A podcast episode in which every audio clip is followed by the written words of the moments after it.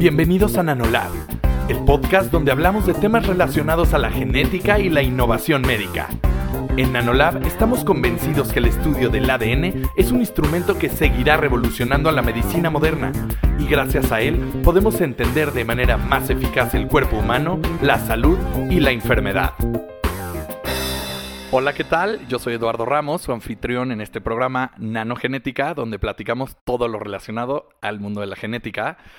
Eh, estoy una vez más con Chris. Chris, una vez más, gracias por estar aquí. Hola a todos, una vez más, como dices tú. Gracias a ti por invitarme y a todos por seguir escuchándonos. Vale, entonces el, capítulo pasado, esto es como un capítulo 2, ¿no? Es, como una continuación del capítulo 2. Segunda parte. Exacto. El, el, el capítulo pasado hablamos del síndrome de Down. ¿no? Que es el, síndrome más común a nivel genético. La trisomía más común. La trisomía más común. Que, que, para los que no saben qué es trisomía, ya explicamos el capítulo pasado. Los obligamos a escuchar un capítulo más. Y hoy vamos a hablar del síndrome de Turner. Eh, que yo creo que la gente no está tan familiarizada o digamos que no es tan conocido como el síndrome de Down. Entonces, me encantaría eh, que, que, empecemos porque nos platiques qué es el síndrome de Turner. Eh, bueno, eh, empezando a platicar lo que es el síndrome de Turner como tal, eh, es la única monosomía de cromosoma completo compatible con la vida. Esto se debe a que falta un cromosoma X completo o parcial, es decir, un pedacito. Estos eh, son pacientes que se caracterizan eh, por tener talla baja, alteraciones eh, endocrinológicas como amenorrea primaria, que es prácticamente que son pacientes que no tienen su periodo menstrual, pueden tener alteraciones también como resistencia a la insulina, alteraciones a nivel óseo como la osteoporosis, que son las características como cardinales, ¿no? Más un fenotipo que también ya habíamos explicado que es fenotipo, eh, muy característico que tienen, ¿no? Como un cuellito alado, tienen muchos nevos o muchos... Eh, ay, este... ¿Como pecas? No. ¿Manchas? Este, lunares, muchos lunares. Ok. Eh, y, pueden tener N cantidad de, de, digamos, datos clínicos que a un genetista nos, nos sugieren mucho o nos gritan mucho el diagnóstico clínico de estas pacientes. Muchas gracias, Chris. Y ¿Cuáles son las causas? Bueno, como lo platicábamos en el eh, podcast pasado, en el capítulo pasado, las causas, eh, pues es básicamente la misma, nada más que hay que traspolarlo al cromosoma X, no al cromosoma 21, sino al cromosoma X. Aquí lo que pasa es que justamente en las células lo que hace falta es un cromosoma X. A diferencia del síndrome de Down en, eh, en las pacientes con síndrome de Turner, la principal causa es de origen paterno. hasta el 80% de eh, los pacientes o las pacientes que tienen síndrome de Turner, el X que hace falta es de origen paterno. Esto no está relacionado con edad paterna avanzada, no, se encuentra relacionado con eso. Entonces es una de las causas de las más comunes. Otra puede ser que tengan alteraciones estructurales en uno de los, de los cromosomas X. ¿Qué quiere decir esto? Que puedan haber perdido un pedacito o que ese cromosoma se haya hecho tal cual un anillo y eso conlleva que tengan pérdida de cierto material que puede predisponer al síndrome de Turner. Espero no, no preguntar una idiotada a continuación, Chris. Eh, bueno, como los que me escuchan saben que yo no soy médico, yo pregunto de genética, pero es, es un síndrome único para las mujeres, ¿cierto? El fenotipo que, que se tiene es de, de pacientes femeninas. Ajá. Más, sin embargo, hasta un 3 a 5% podemos encontrar un cariotipo en mosaico que puede ser 45X y que la otra línea celular sea 46XY, es decir, tienen presencia de un cromosoma Y. ¿Por qué se da el síndrome de Turner? Justamente porque eh, digamos que la línea que predomina, la línea celular que predomina, sea o es solamente la del de, el, 45X. Pero eh, fenotípicamente, es decir, a nivel físico, eso solo se presenta o, nosotros lo vemos reflejado en personas eh, femeninas. Ahora, platicábamos en el capítulo anterior eh, que el síndrome de Down es una trisomía adicional.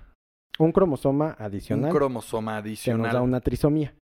Ok, venga. Una, un cromosoma adicional. Y ahorita estamos hablando que el síndrome de Turner es un cromosoma Menos. Menos. Es como el contrario. Entonces me imagino que no existe el caso donde mi bebé puede nacer con síndrome de Down y Turner. Eh, todo puede pasar en esta vida, entonces ya yo eh, no te podría decir que, existe, que es el 0%, pero seguramente la probabilidad existe. Yo a lo largo de, de mi experiencia como médico genetista, eh, digamos que me he topado con pacientes que tienen dos enfermedades genéticas, un solo paciente. Entonces, que pudiera pasar, pudiera pasar, que es probable, seguramente muy poco probable. No tengo conocimiento que haya algún caso reportado de Down con Turner. Entonces. Ok, el, el, el, recorrido para la. Cuando, cuando estoy planeando un embarazo, como siempre lo dices, primero antes que nada que sea un embarazo planeado. Y es el mismo examen eh, genético el que te haces para identificar cualquier tipo de síndrome.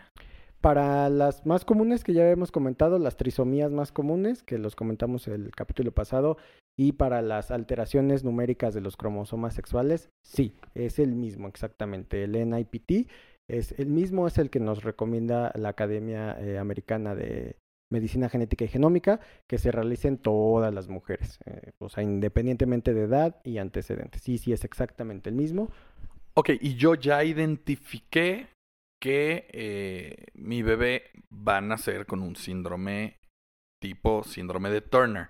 ¿Qué puedo esperar para mi hijo? ¿Qué tipo de vida va a llevar? ¿Va a tener más predisposición a ciertas enfermedades? Eh, ¿Cómo es la vida de alguien con Turner? Al igual que el síndrome de Down, el síndrome de Turner tiene afectación multisistémica, ¿vale? Entonces podemos tener eh, diferentes alteraciones en diferentes órganos y en diferentes sistemas. Son pacientes que hasta el 50% de ellos pueden tener cardiopatía, dentro de la más común es la aorta bivalva o la coartación de la aorta. Los pacientes van a tener talla baja, van a tener alteraciones en las hormonas sexuales que se conoce como hipogonadismo hipergonadotrópico, van a ser eh, mujeres de talla baja y que muy frecuentemente nos llegan a nosotros en la consulta en la adolescencia, por ahí de los 15 años de edad, ¿Por qué? Por dos situaciones muy importantes. La primera es que no han tenido, eh, digamos que el desarrollo de sus caracteres sexuales secundarios, es decir, el crecimiento de las mamas, la aparición del vello púbico, el ensanchamiento de las caderas, como le llaman. Y lo segundo es que también hay ausencia de su periodo menstrual. Es lo que lo, por lo que nos llegan. Esos son dos datos muy característicos en pacientes con síndrome que ahorita de Turner. Que lo, que lo dices, ¿esto puede afectar al embarazo de un paciente con síndrome de Turner? Por lo regular, las eh, pacientes con síndrome de Turner son infértiles porque las gónadas no están desarrolladas no, no, no presentan fertilidad, entonces para ellas se les puede ofrecer otro tipo de técnicas como de reproducción asistida, como donadores de óvulos, con eh, inyección intracitoplasmática de esperma, y ya sea que dependiendo también las características de nuestra paciente, eh, sea en el propio útero de la paciente o en un útero subrogado, porque también es muy característico que tengan hipoplasia del útero, es decir, que su útero sea un poco más pequeño. Entonces, eh, sí es un poco complejo, también pueden tener algunas otras complicaciones como preeclampsia, que quiere decir que se les sube la presión en el embarazo, y pues lo más recomendable es que para pacientes con síndrome de Turner que, han, que deciden embarazarse, eh, pues sí, la terminación del embarazo sea vía cesárea. ¿Es heredable? El síndrome de Turner no es heredable, eh, realmente es un síndrome genético, ¿por qué? Porque está eh, involucrado la parte de, los cromosomas, pero no es heredable, eh, realmente pasa exactamente lo mismo, aquí lo que pasa es que se lleva un cromosoma, o más bien hay una carencia de un cromosoma X y eso nos lleva a las características clínicas. la única manera, digamos, que, que pudiéramos pensar en un que se haya heredado es que una paciente con síndrome de Turner pueda tener un hijo y esto sí nos puede dar un riesgo de recurrencia dependiendo sobre todo si tiene alteraciones estructurales en su cromosoma X. Y, una paciente con síndrome de Turner, a diferencia con alguien de síndrome Down, me encantaría que nos platicaras si puede o no tener una vida independiente. Eh, en temas de educación académicos, ¿pueden llevar una educación académica a la par de, un niño que no tiene síndrome de Turner? Eh, ¿Qué onda con todo este rollo? Sí, en términos generales, los pacientes con síndrome de Turner eh, realmente tienen una, un ICO, una capacidad intelectual muy, muy similar, o si no es que casi igual a la de la población en general. Realmente son pacientes que hacen su vida normal, pueden estudiar, llegan a tener carreras, doctorados. Simplemente tienen un, una característica cognitiva que es eh, que tienen alteraciones un poco en cuanto a hacer eh, digamos, cálculos matemáticos, que se conoce como discalculalia. Esto sí lo llegan a presentar, es, es, característico de las pacientes con síndrome de Turner. De pronto llegan también a ser pacientes un poco introvertidas, una porque es como pues, también un poco el perfil fenotípico y dos por cuestiones también un poco sociales en cuanto a su, sus, sus, características físicas las lleva a ser un poquito retraídas, pero de ahí en fuera realmente eh, no, no tienen mayor problema. Y me imagino que no existe ningún tipo de tratamiento para tratar esto, digamos, si es genético, naces con esto y más bien aprendes a vivir con, con la enfermedad, pero no existe o sí existe algún tipo de tratamiento. De... Eh, para, digamos que para que se cure, no. Pero sí las pacientes con síndrome de Turner eh, deben de ser tratadas con, digamos, dos, eh, digamos, terapias base. Una es con hormona de crecimiento y la otra son con hormonas de estrógenos, ¿no?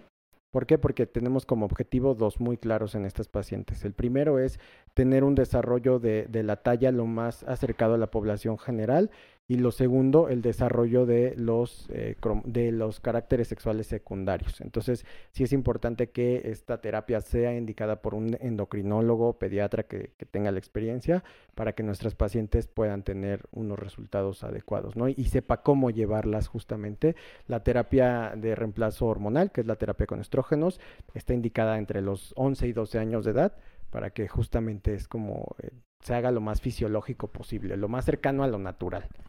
Pues muchas gracias, Chris. Eh, vamos, a, vamos a cerrar el capítulo.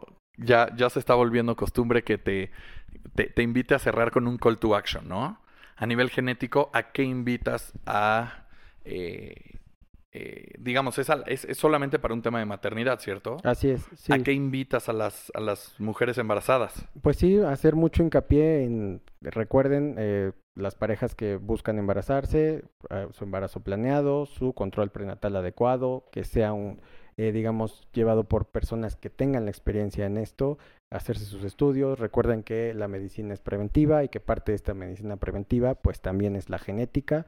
Así que no olviden su NIPT, es tendría que ser ya casi casi como canasta básica para las embarazadas, ¿sabes? Entonces que se hagan su NIPT y que pues el seguimiento también tengan eh, los asesoramientos genéticos pre y post prueba por un genetista certificado.